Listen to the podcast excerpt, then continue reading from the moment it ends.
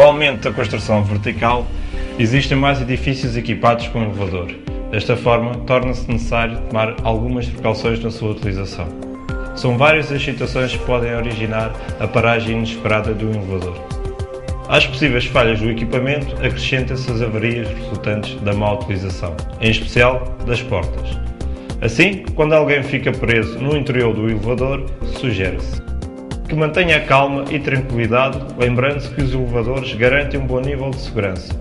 Não pule ou abana a cabine, pois este movimento pode originar uma avaria no sistema do elevador.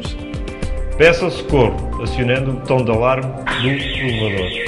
Em grande parte dos elevadores já existe um sistema de comunicação com um técnico da empresa de manutenção que o acompanha e aconselha. Deve respeitar e realizar todos os conselhos recebidos. Está tudo bem, não está? Está tudo bem, muito obrigado. Felipe. Não tente sair do elevador pelos seus próprios meios, nem force as portas. A causa da paragem pode ser apenas momentânea e o elevador pode entrar em funcionamento repentino, causando ferimentos graves ou até mesmo a morte. Não fume. Ao fumar, vai reduzir a percentagem de oxigênio existente no interior da cabine e, consequentemente, sentirá dificuldade em respirar. Se sentir dificuldades em respirar, desaperte a roupa mais apertada e sente-se no chão da cabine, pois aí o ar estará mais fresco. Se tiver consigo o telemóvel e este possui rede, use-o para contactar o 112 ou bombeiros, transmitindo todos os dados necessários, em especial o número de telemóvel que está a ligar, para que possa ser contactado se necessário.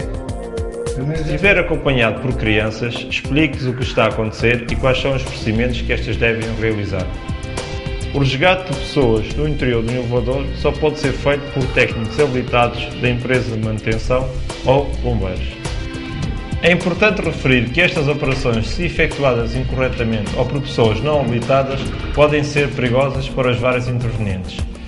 Normalmente, estas situações são de fácil resolução, basta que siga estas indicações e que aguarde a intervenção adequada.